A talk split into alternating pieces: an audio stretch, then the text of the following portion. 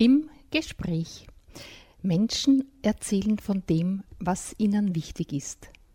Eine Sendung von und mit Eva Schermann.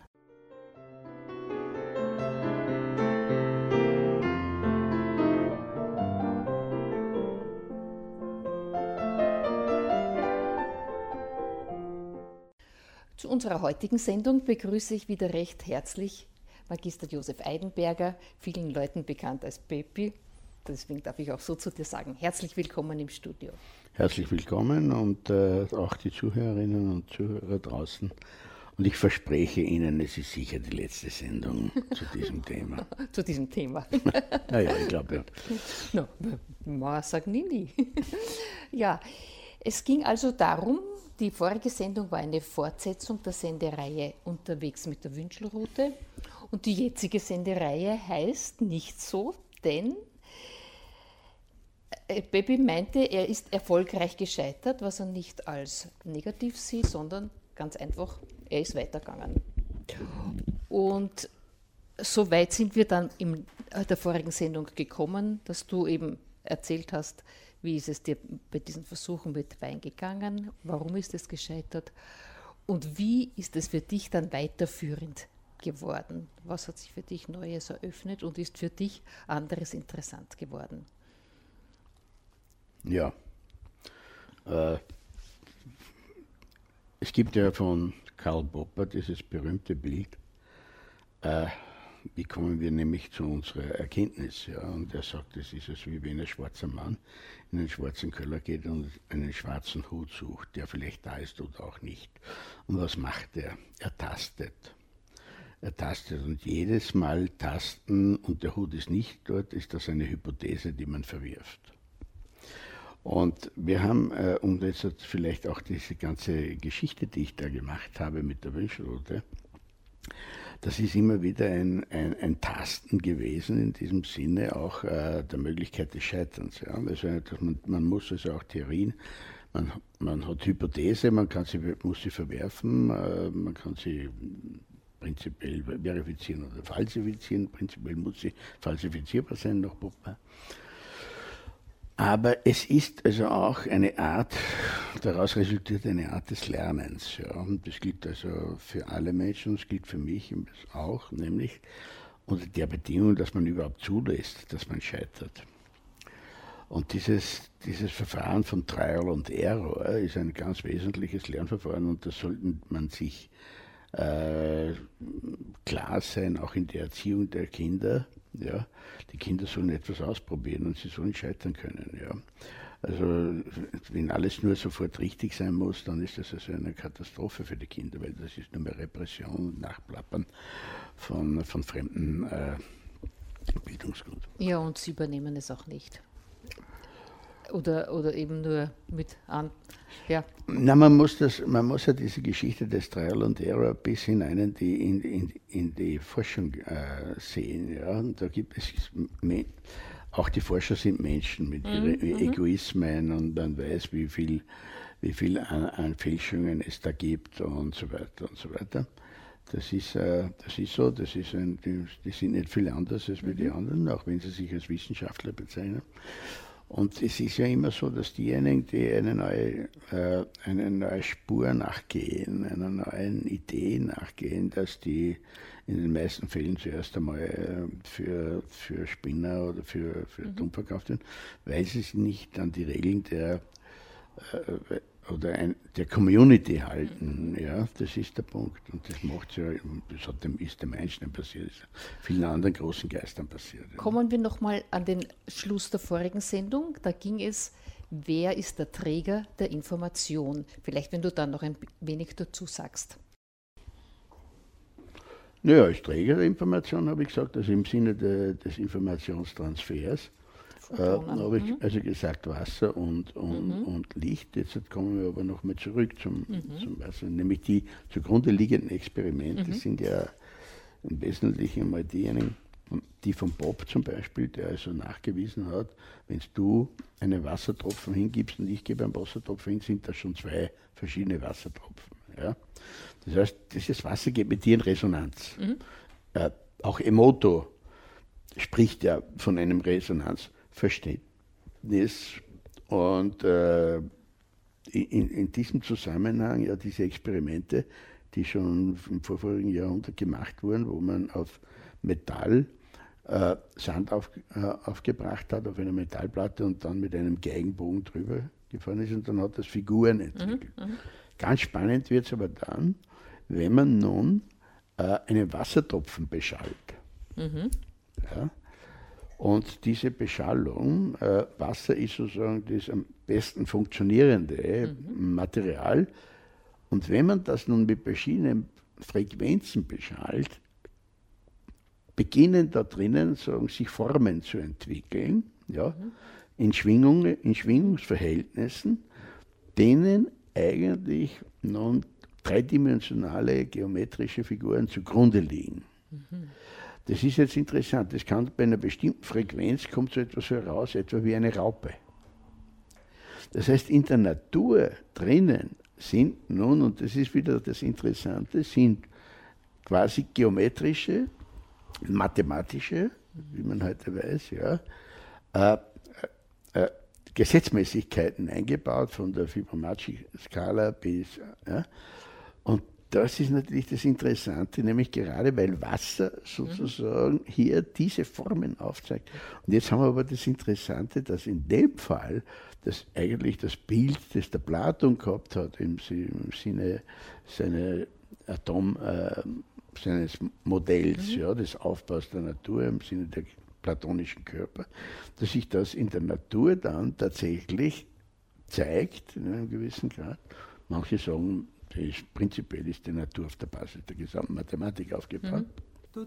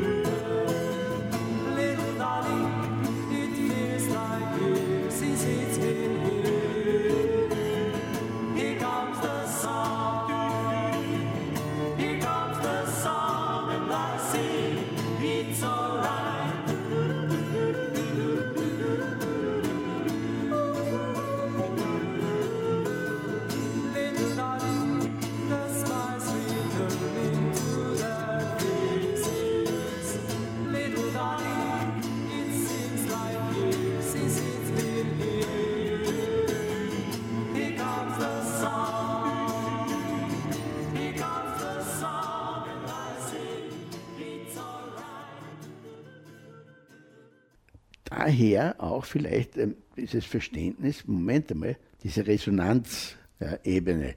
Was wir da machen, ist, wenn ich sozusagen mit jemandem in Resonanz gehe oder in, wenn ich in Dissonanz bin oder in Resonanz mhm. bin, ja, das mhm. kennen wir ja, äh, dass man sich sozusagen, wie sagt ihr, einstimmt aufeinander. Die Liebe ist ein ganz großes Instrument dafür. Ja. Und so. Und dieses Resonanzphänomen, glaube ich, ist die Grundlage, dass wir eine Information ja, hochrechnen in Form eines Gefühls. Und wenn ich aber jetzt nun nachfrage, konkret nachfrage, und dazu ist das Verfahren der Münchroute ja da, ist ein methodisches Frageverfahren, mhm. dann kommt man in Informationstiefen rein die man, wo man, wo man eben sagt, halt, Moment einmal, wie sollst du dazu kommen? Du hast ja nur die fünf Sinne mhm. und man hat etwas aber übersehen.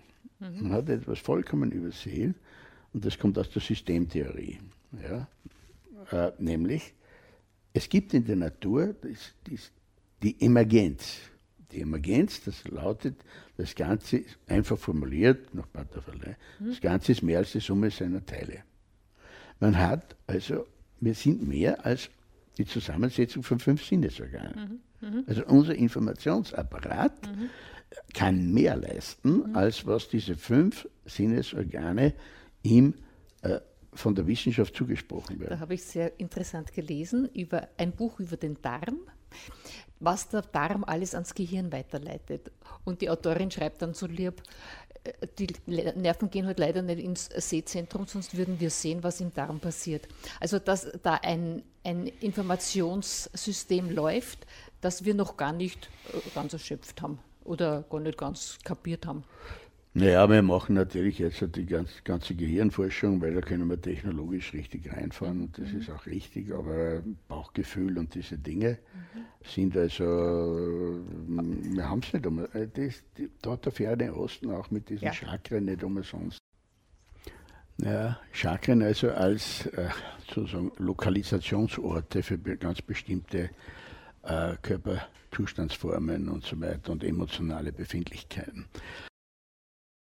Aber bleiben wir in unserem Kulturkreis, weil ich von Aristoteles gesprochen habe ja, und von seinem Seelenverständnis ja, und der Behauptung, ja, dieses, dass wir also auch noch eigentlich eine instinktgebundene Seele in uns haben, sozusagen die tierische Seele. Und äh, wenn jemand plötzlich das Gefühl hat, dass einem seiner nächsten Angehörigen etwas passiert ist und das ist so, dann ist das genau diese, die, dieser Punkt, wo wir sagen halt, dass äh, wir haben doch kein Sinnesorgan und trotzdem reagieren wir. Aber die Frage von was ist Information ist derartig umfangreich. Äh, die moderne Naturwissenschaft würde jetzt einmal sagen, Menschen sind das die Gene. Ja? das ist natürlich schon klar. Ja? Aber äh, die, diese, die, die einen sagen ja, äh,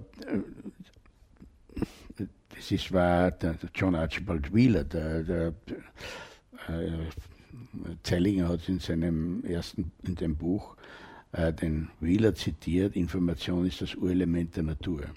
Ja?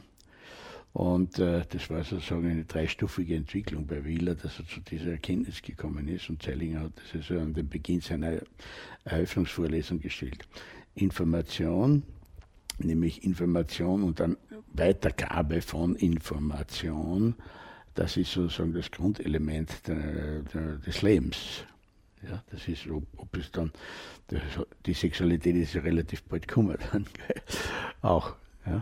Und äh, die, dieses, äh, dieser riesige Kosmos, äh, der da ist, ist also ein um, riesiger, würde ich fast einmal sagen, Informationsraum. ja? Und speziell der ganze Bio, die Biosphäre, äh, in der wir eben da drinnen leben, äh, ist äh, ist äh, dieser große Informationsraum und äh, ich glaube, wir werden in der Lage, viel mehr äh, durch Intuition in uns innerhalb dieses Raumes zu bewegen. Wir haben uns also sehr spezialisiert auf, auf unsere fünf Sinne, die sich in der kulturellen Evolution ja, heraus entwickelt haben zur Be, äh, Beschäftigung und zur, mit der Umwelt, ja, nämlich äh, Gestaltung. Ja äh, Betrugsverhinderung und so weiter. Aber die, die, die das ist, äh, es gibt Kulturbereiche und Kulturen, die also mm, sozusagen sich auf diese Instinktebene wesentlich mehr stützen wie wir. Ja, vielleicht fehlt uns manchmal zu viel, zu, also die Erfahrung ganz einfach oder misstrauen wir unserer Erfahrung, wenn wir eben wie du sagst, instinktiv etwas erfassen und dann auf einmal setzt der Verstand ein und wir, das kann ja gar nicht stimmen. Ja, weil es nicht dem herrschenden äh, Weltbild entspricht. Ja, ja, und da ist natürlich die Situation so, dass meines Erachtens die, die Bildungsinstanzen, die Schulen äh, den, den wirklichen Entwicklungen weit hinten nachlaufen. Ja, ich kann das selbst, also weiß das aus meiner eigenen Lehrergeschichte, mhm. äh, ein gemeinsames Projekt zu machen, Quantenphysik und Philosophie. Das ist nicht erlaubt worden. Ich hätte es gern gemacht mit einem Kollegen, ja, na, der bei vorgesetzten Instanz aus der Ernstnummer. Äh, und so weiter. Dabei wäre das eine hochspannende Angelegenheit gewesen. So, meiner Meinung nach sage ich jetzt klar, mein Sohn studierte Physik und ich sage ihm immer, wenn du nicht Quantenphysik äh, und Philosophie gelesen hast von, He, von Heisenberg, dann brauchst du nicht in der 8. Klasse einige. Aber zurück äh, vom fernen Osten in unseren Kulturbereich und unsere Kulturgeschichte. Es war eben der Aristoteles, der gesagt hat, dass sozusagen die Seele ist das formgebende Prinzip in, in unserer Natur, das lebensspendende Prinzip in unserer Natur. Und er hat das als Entelechie bezeichnet, also diese der, dem Leben innewohnende äh, Gestaltgebung. Und äh, die moderne Naturwissenschaft sagt also jetzt, das sind die Gene und so weiter. Ja. Aber im Prinzip hat er eine sehr, sehr hm, weise oder weite Voraussicht gehabt, ein relativ großes aus seinem Zeitverständnis heraus, glaube ich, eine sehr weise Erkenntnis gewesen. Das ist schon ganz spannend. Also das, das waren schon große Geister, die da, da äh, am Beginn der europäischen Kulturgeschichte im alten Griechenland gestanden sind.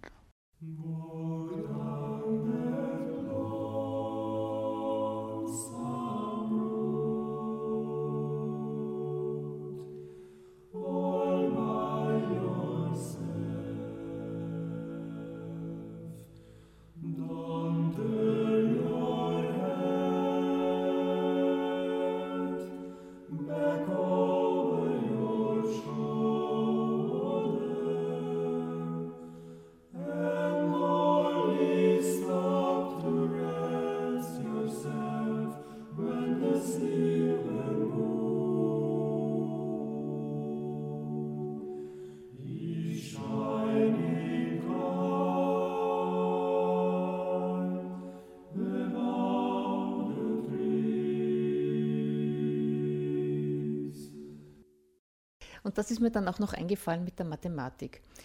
In gewisser Weise kann man ja, kann man ja bei der Forschung oder überhaupt bei der Betrachtung der Welt anders vorgehen. Du sagst, das ist mathematisch. Ist es nicht vielmehr so, dass wir es beobachtet haben und dann nachher Mathematik genannt haben? Ein System, das da ist. Mir ist es so zu Bewusstsein gekommen, mein sechsjähriger Enkel hat mich gefragt, warum ist der Himmel blau? Dann habe ich gesagt, wir nennen das, wie der Himmel ausschaut, blau. Also umgekehrt. Nicht zuerst ist der Begriff blau da, sondern weil das so ausschaut, sage ich dazu blau. Und so denke ich, ist es auch äh, mit, mit dem Feststellen der Systeme. Die sind da, nicht wir halten uns dann an das System, sondern wir erforschen, dass es das System gibt in uns oder in der Natur. Naja, äh, wie die Welt wirklich ist, wissen wir ja gar nicht. Mhm. Ja? Mhm. So, die Welt entsteht in unserem Kopf. Mhm. Und wie sie in unserem Kopf entsteht, entsteht äh, hängt zusammen mit der Auseinandersetzung mit dieser Welt mhm. und Anführungszeichen mit diesen elektromagnetischen Schwingungen, die da draußen sind und so weiter. Das ist nichts anderes. Mhm. Und äh, da sind wir das Ergebnis einer, einer biologischen, einer kulturellen Evolution. Und die hat sich herausentwickelt, diese Weltwahrnehmung das sind im Wesentlichen vier, vier Riedel, hat es also in der evolutionären Erkenntnistheorie relativ klar dargestellt. Ja. Und da ist zum Beispiel dieses Reizreaktionsverfahren. Wir wenn auf einen Reiz gibt es eine Reaktion. Ja. Mhm. Wir sind ja, das ist ja die gesamte, der Placebo-Effekt, mhm. ja, ist, ist, darauf zurückzuführen. Ja, auf diese, das ist in unserer Natur angelegt. Ja.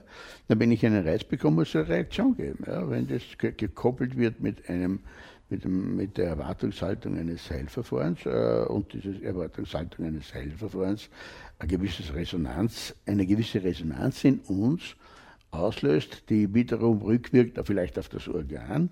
Äh, nicht, in, nicht in jedem Fall, da ist manchmal ist die Natur dann bösartiger als wir Oder auch die ja. Geschichte des, dessen, der, ja. äh, der da resonieren soll. Ja, ja. Aber, aber die, die, die, die, wir, wir können uns diesen, diesen grundlegenden äh, äh, Verrechnungsformen aus der Evolution nicht ganz entziehen. Mhm. Sie können uns in die Irre leiten. Ja? Mhm. Wir haben eine Kausalität, die Kausalitätsfrage ist da, ja, Ursache, Wirkung. Ja. Aber wir können nur feststellen, dass es so ist. Eigentlich, warum es so ist, äh, führt immer wieder zu, dem, äh, zu einem Punkt, wo wir es nicht erklären können. Äh, in, in, es gibt letzte Fragen, die nicht beantwortbar mhm, sind. Mhm. Ja. Wir können noch so weit hineingehen, sind letzte Fragen. Und dort beginnen ja dann die ganzen Glaubensfragen. Mhm. Äh, Manche Leute schieben, so, ich würde ja sagen, ein, ein klassischer Naturwissenschaftler ja, mhm. der harten Sorte, wie Dawkins zum Beispiel, der dann als radikales Resultat sagt, äh, es gibt keinen Bus, äh, keinen Gott. Mhm. Ja. Mhm. Äh, äh, wenn einer aus dieser Serie sagt, nein, ich glaube aber trotzdem an einen Gott, ja, mhm.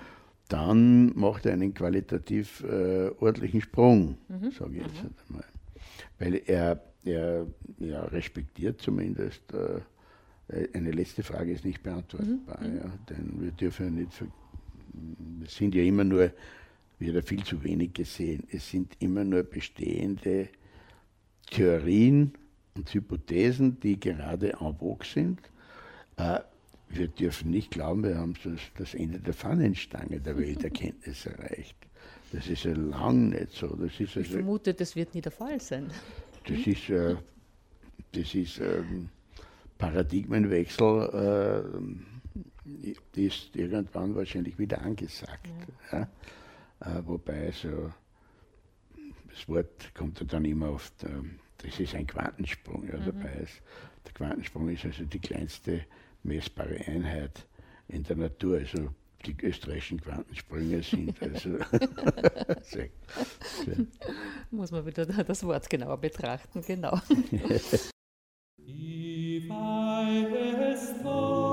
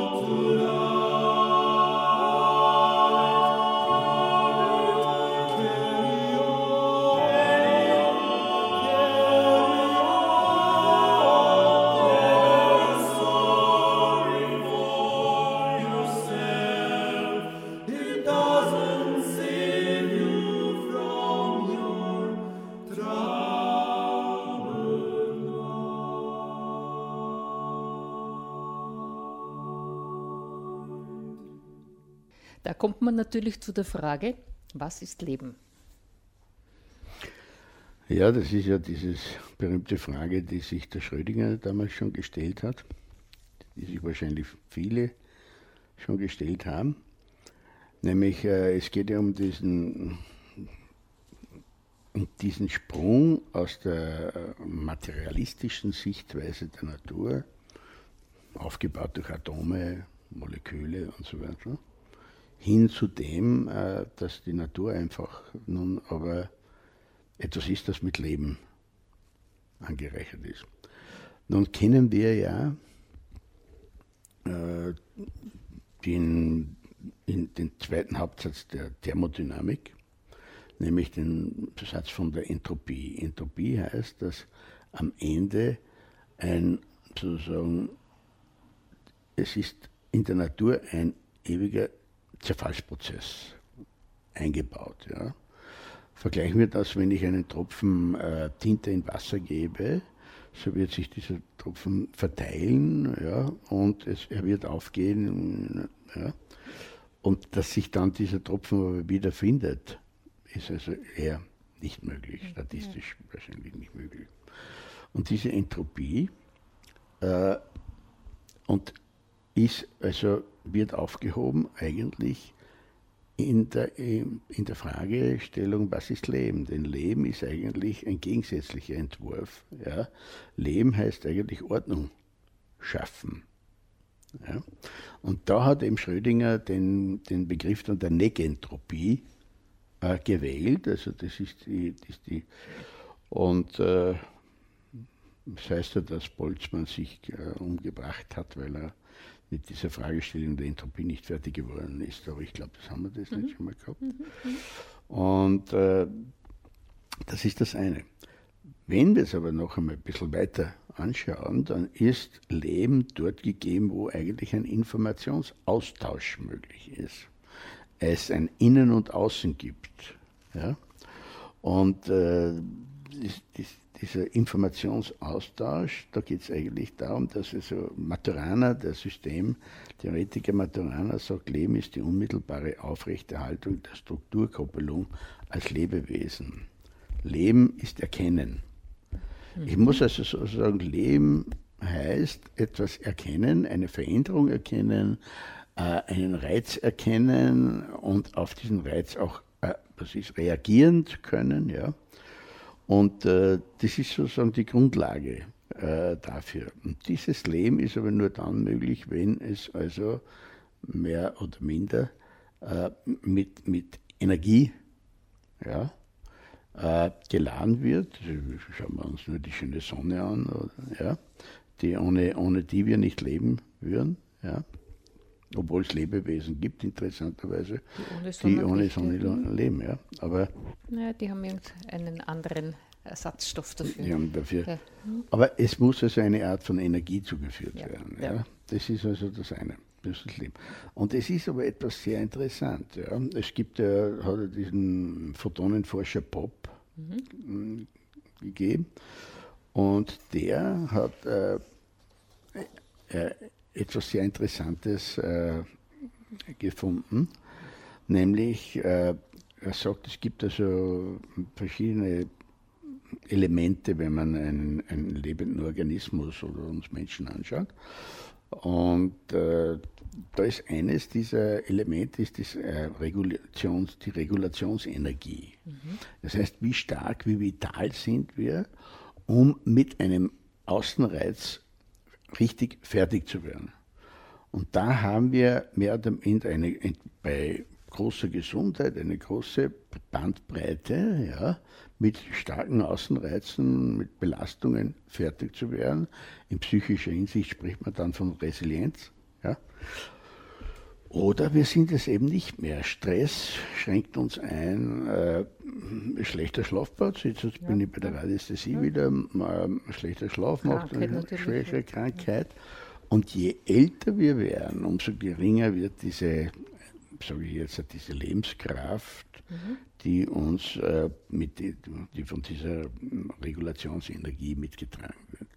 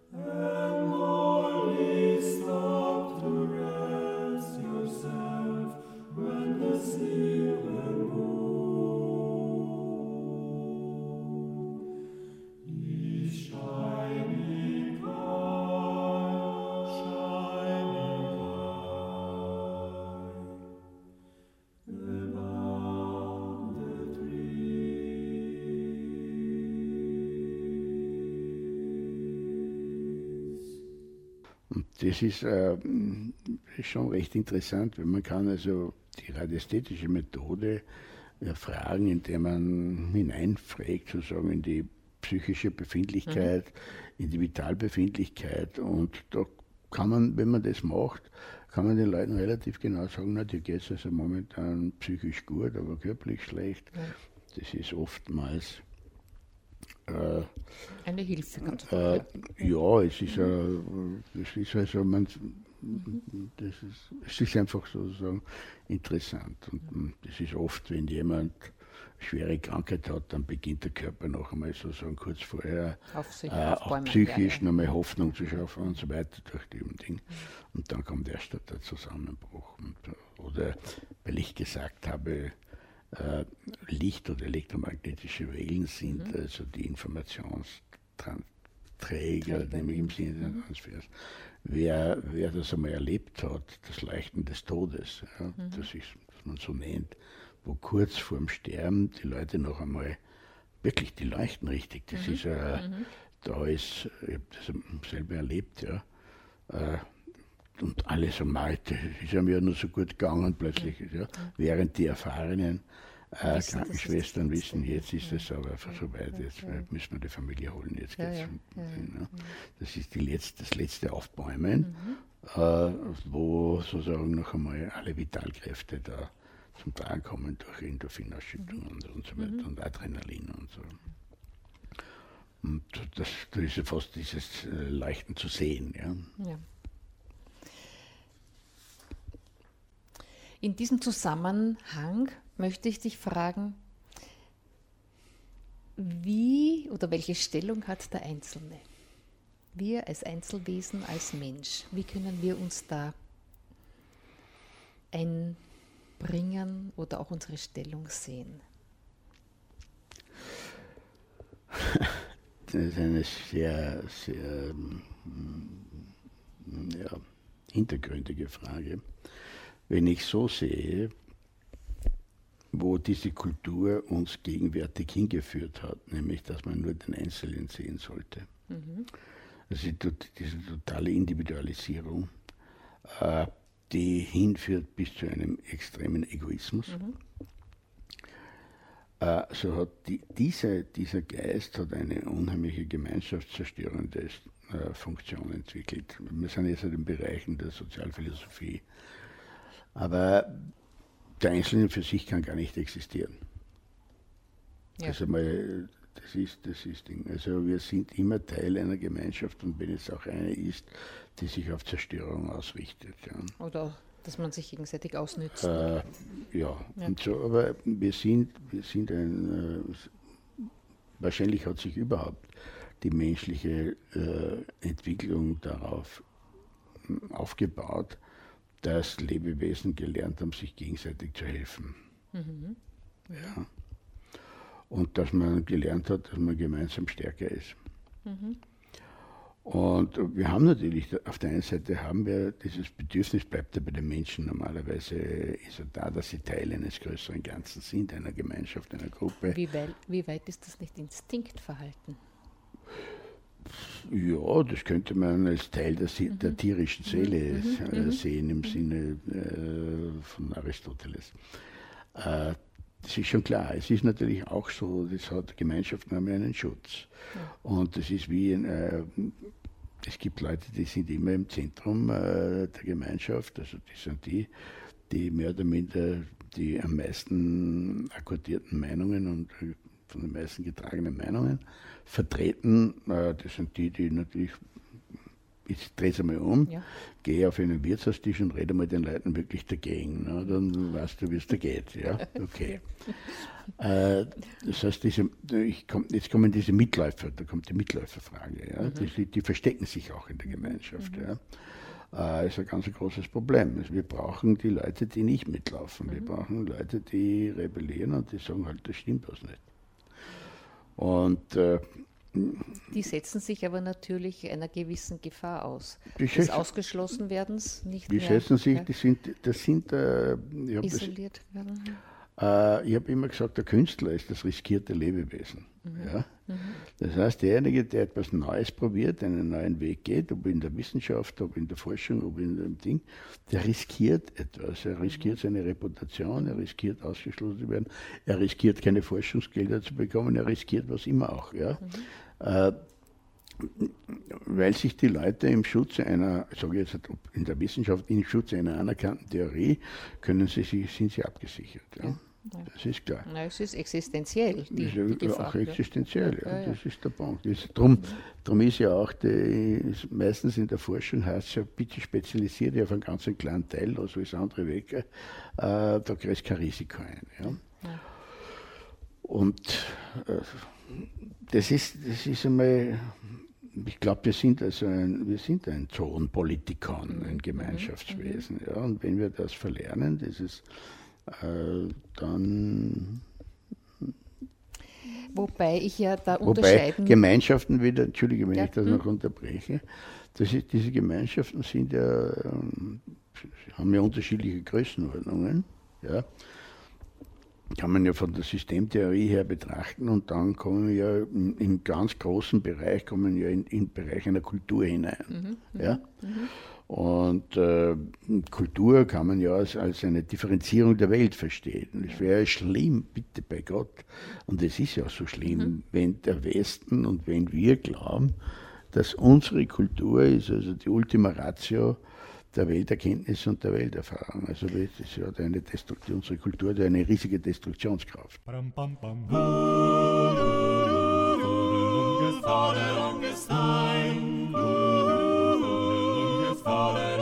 If you said goodbye to me tonight, there would still be music left to write.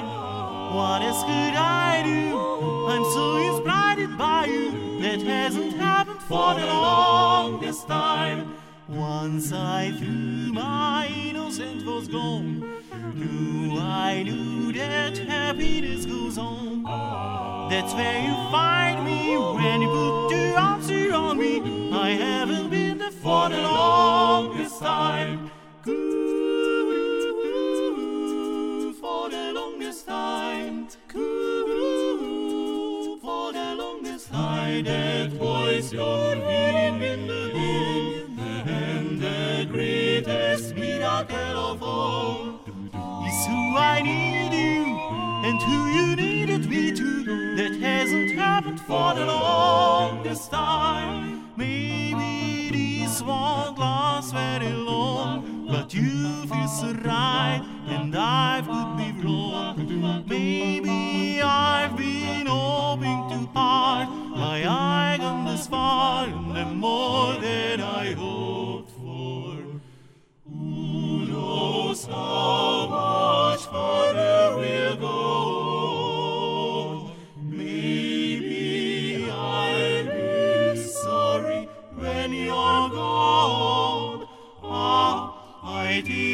chances. I forget how nice romance is. I haven't been there for the time. Das wäre zuerst mein Einwand gewesen. Warum ist es nicht möglich, dass wir uns als Menschheit, als Gemeinschaft sehen?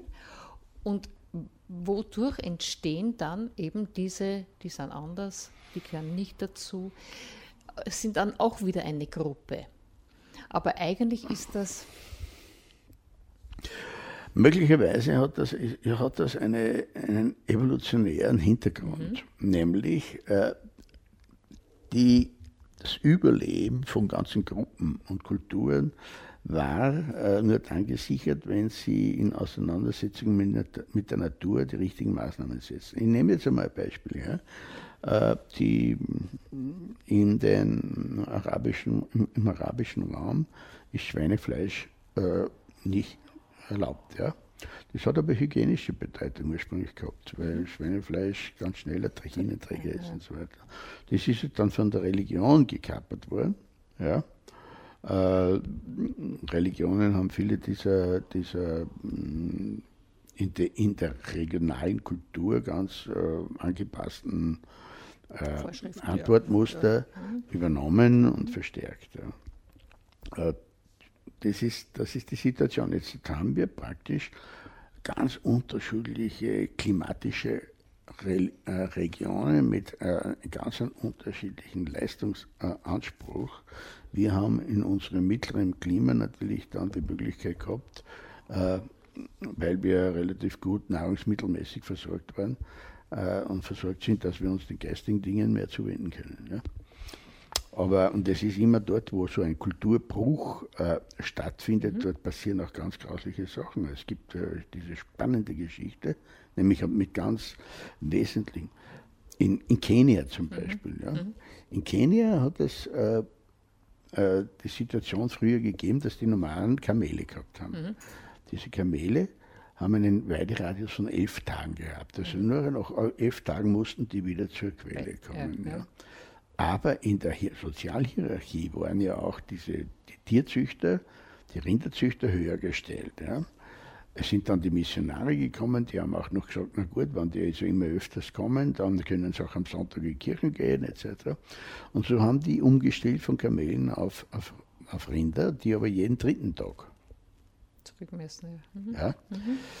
Und nachdem es aber auch noch so war, dass dieses ganze System auch mit dem sozialen Regelsystem gekoppelt war von den Kamelen her, wenn die Kamelherde groß genug war, dass sie teilbar war, dann hat der wieder einen Familienstamm gründen mhm, können mhm. und so weiter. Äh, haben, ist es bei den aber bei dieser soziale Geschichte bei den Kühen weitergegangen mit dem Ergebnis, dass es eine riesige Überweidung gegeben hat. Das heißt, da ist sozusagen eine gewachsene Kultur, und ein Verhalten in Auseinandersetzung mit der Natur durchbrochen worden mit einem unheimlich negativen Ergebnis.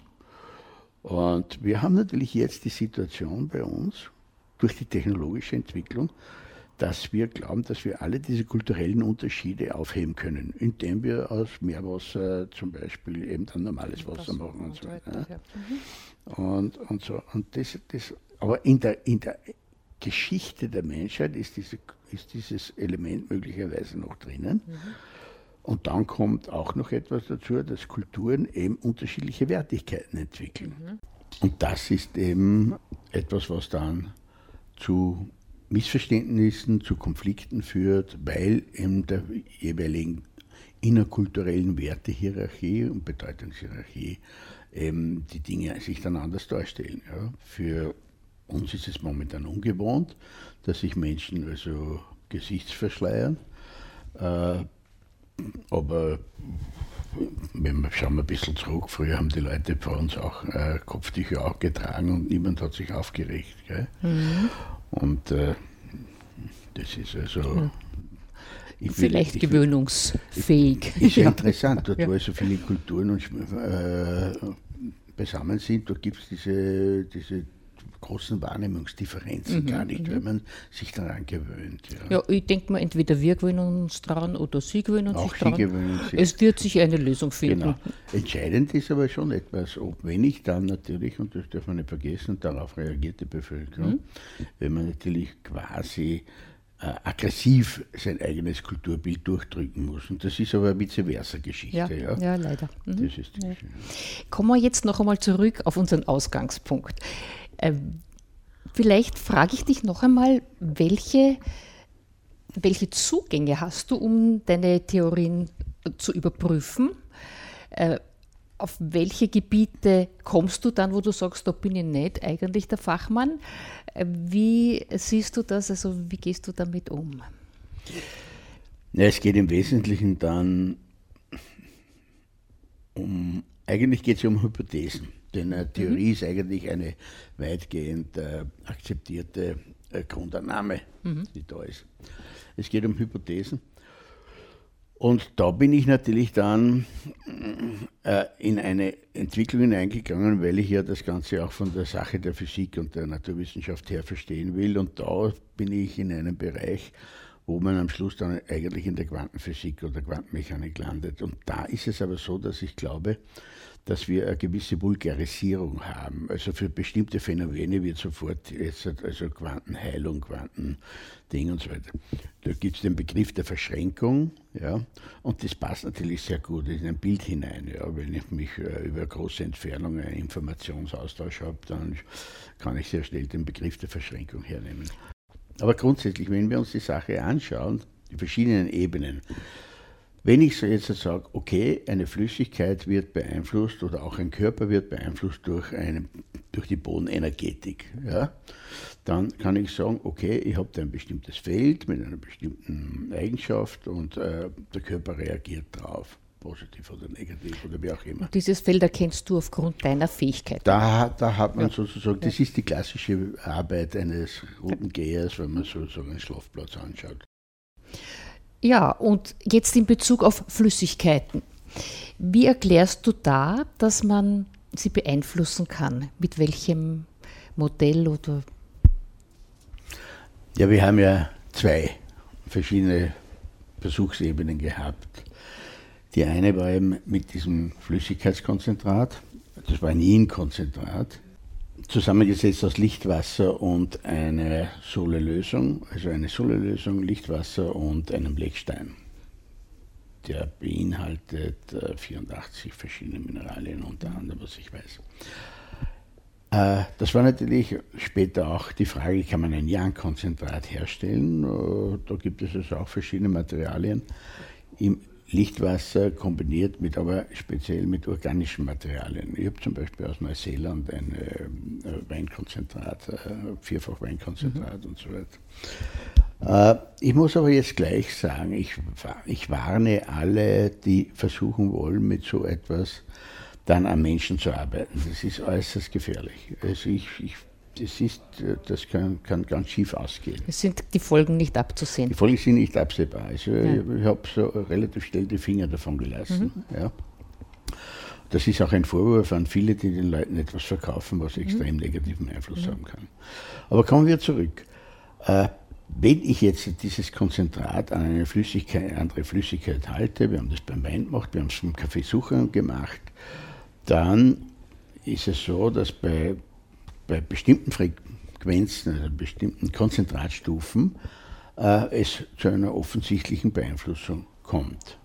Nicht bei jedem Konzentrat, also wie auch immer, es dürfte sozusagen in Wellenform gehen vielleicht. Mhm. Ja. Und auch hier können wir eigentlich von einem Resonanzverhältnis ausgehen, mhm. dass also hier eine Beeinflussung durch eine andere Frequenz stattfindet. Etwas anderes ist es dann, wenn man sagt, okay, wie, wir, wie geht das, wenn ich einen Wein mental beeinflusse? Nun zur Methode für diejenigen, die das nachvollziehen wollen. Zum einen müssen sie sich mit Körbel auseinandersetzen, mit den Strichcodes. Mhm.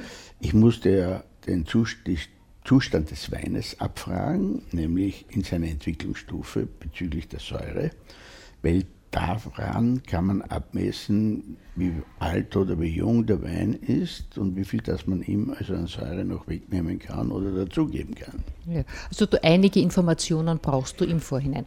Man braucht immer eine ja. Information. Von der Methode des Abfragens war es bei mir so, wenn ich mit der Hand an den Wein rangegangen mhm. bin, dann hat die Route ausgeschlagen und ich wusste aus der Erfahrung, das ist also, wie viel an Stufen ich ihm geben mhm.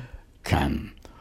Und dann geht man so vor, dass man sagt, ich bitte um die Übernahme ja, der Information, Reduktion der Säure, prägt bildlich die mhm. entsprechenden Strichcodes auf mhm.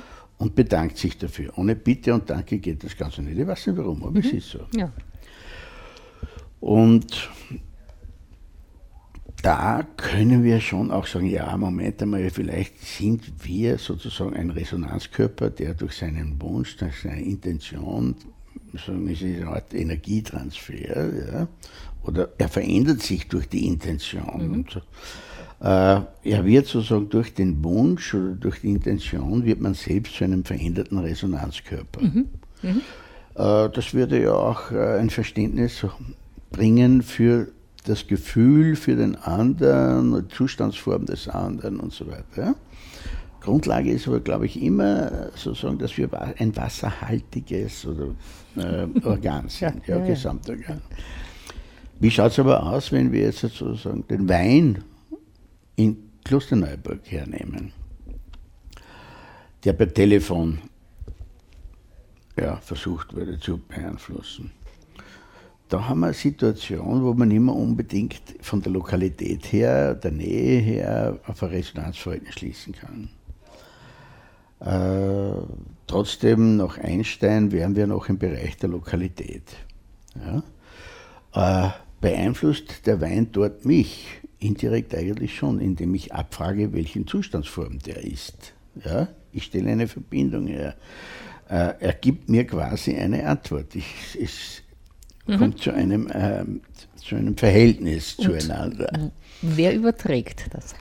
Wer überträgt das oder wie können wir das äh, verstehen? Mhm. Da sind wir wahrscheinlich schon im Bereich von der Quantenmechanik drinnen oder Quantenphysik, die in diesen Bereichen noch keine äh, Studien ja, ja, ja, gemacht hat, wobei ich aber weiß, dass also Verschränkungseffekte bereits im Molekularbereich geprüft worden und so weiter. Also nicht nur im atomaren, sondern auch im molekularen Bereich.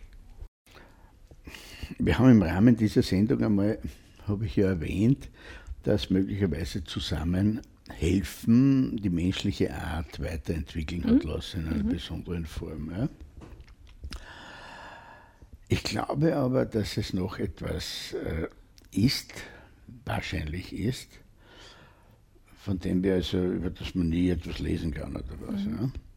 Nämlich, möglich, wir wissen auch, dass Tiere träumen. Mhm. Ja, sie ja. knurren oder jaulen. Ja, ja. Wir, wir, wissen, dass ein Fötus zu 90 Prozent im REM-Schlaf ist. Mhm. Ja, was träumt dieser Fötus? Mhm. Ja? Na, man kann was? doch nur träumen, was man schon erlebt hat. Nein, das ist nicht wahr. Äh, es sind praktisch ta immer Tagesreste. Ja, ja, aber Traum. was macht dann der Fötus? Aber, aber, da träumt man etwas, was man gar nicht erleben kann, nämlich dass man selber fliegt. Über, das schon, aber man muss wissen, dass es das gibt. Ich glaube nicht, dass man einen Zustand träumt, den man, von dem man nicht weiß, dass es den gibt. Naja, ich bin mir da nicht so sicher. Das ist, ich glaube, dass da etwas ist, äh, dass vielleicht irgendwann die Menschen begonnen, also menschwerdende Lebewesen begonnen haben, ihre Träume äh, zu beobachten, mhm. sage ich jetzt einmal, oder auf ihre Träume zu achten. Mhm. Und da ist auf einmal zwischen Wirklichkeit und Möglichkeit eine Potenz entstanden. Ja, ja. Und damit ist etwas angeregt worden, nämlich die Fantasie. Mhm, mh. Also wenn man, wenn man aus dieses Gehirn an Fantasie entwickelt, in, in diesen Traumkonstellationen, ist ja unglaublich. Mhm, mhm. Und ich glaube, dass hier ein wesentlicher Sprung war, dass man sozusagen über das Bestehende hinausgeht und die Fantasie dann die Erfindungskraft der Leute angeregt hat das heißt, es ist offensichtlich den Menschen etwas bewusst geworden, nämlich die Differenz von, sage ich jetzt, Wirklichkeit und Möglichkeit. Mhm. Und genau die Frage, könnte es nicht sein, dass, ja, mhm. Ist ja das, was diesen Forscherdrang dann befeuert, ja, die Beantwortung dieser Frage. Äh, und das ist also auch das, was die Kreativität der Menschen beeinflusst mhm. hat. Und diese reziproke Situation, wo sie ihre Jagdszenen, zum Beispiel in der Höhle von Lascaux, bin ich immer gewesen, ist ja ganz fantastisch, ja, wie die diese Gesteinsformationen noch ausgenützt mhm. haben. Äh, wobei eine französische Anthropologin meint, dass sie gleichzeitig sozusagen auch das Sternbild des Stieres im Stier mhm. drinnen ist. Ja. Mhm. Und ja, es war ja sozusagen der große Fernsehbildschirm, war ja das äh, Himmelsfirmament. Ja, ja. Und, und, das ist einfach äh, wahrscheinlich ein entsprechender Sprung gewesen in der Geschichte. Und das ist also das, was uns neugierig macht, also kreativ macht. Ja, äh, okay. thematisch hätten wir noch ein paar Sendungen drinnen. Aber für heute müssen wir Schluss machen. Peppi, ich danke dir für diese interessanten äh, Ausführungen, äh, dass du uns deine Gedanken mitteilst und uns teilnehmen lässt an deiner Gedankenwelt. Und ja, wenn du magst, gibt es irgendwann eine Fortsetzung. Für jetzt wünsche ich dir mal, dass du zufrieden bist. Ich hoffe, die Zuhörerinnen und Zuhörer waren ja. zufrieden. Ja, dann verabschiede ich mich von unserem heutigen Studiogast. Es war Magister Josef Eidenberger aus Freistadt.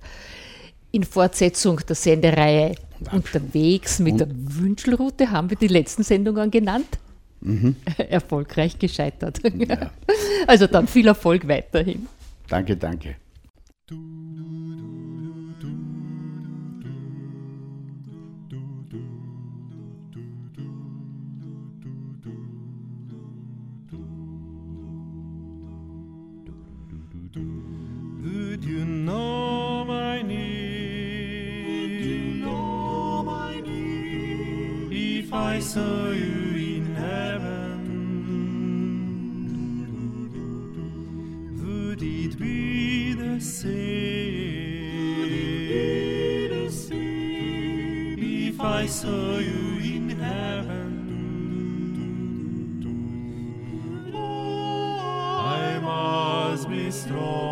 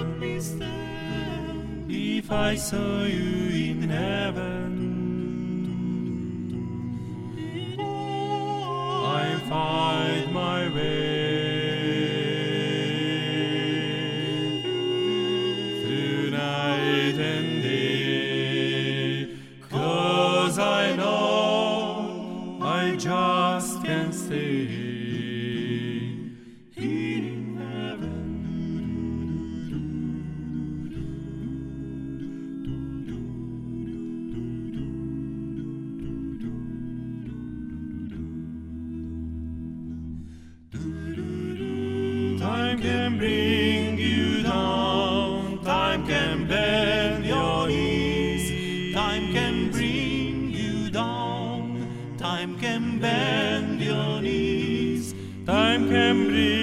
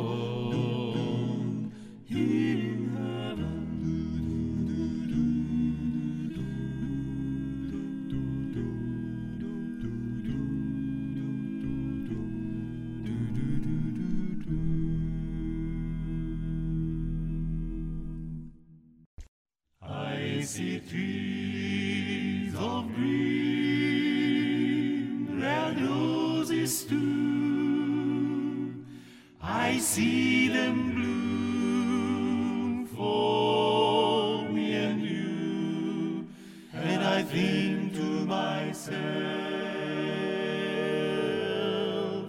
what a wonderful world, wonderful world. I see skies of blue and clouds of white. The bright blessed day,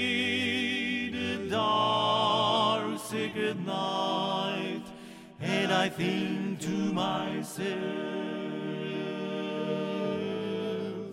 what a wonderful world.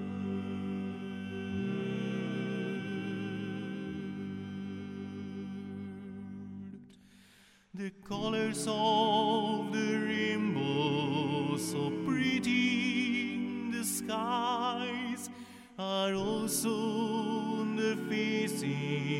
of people going by.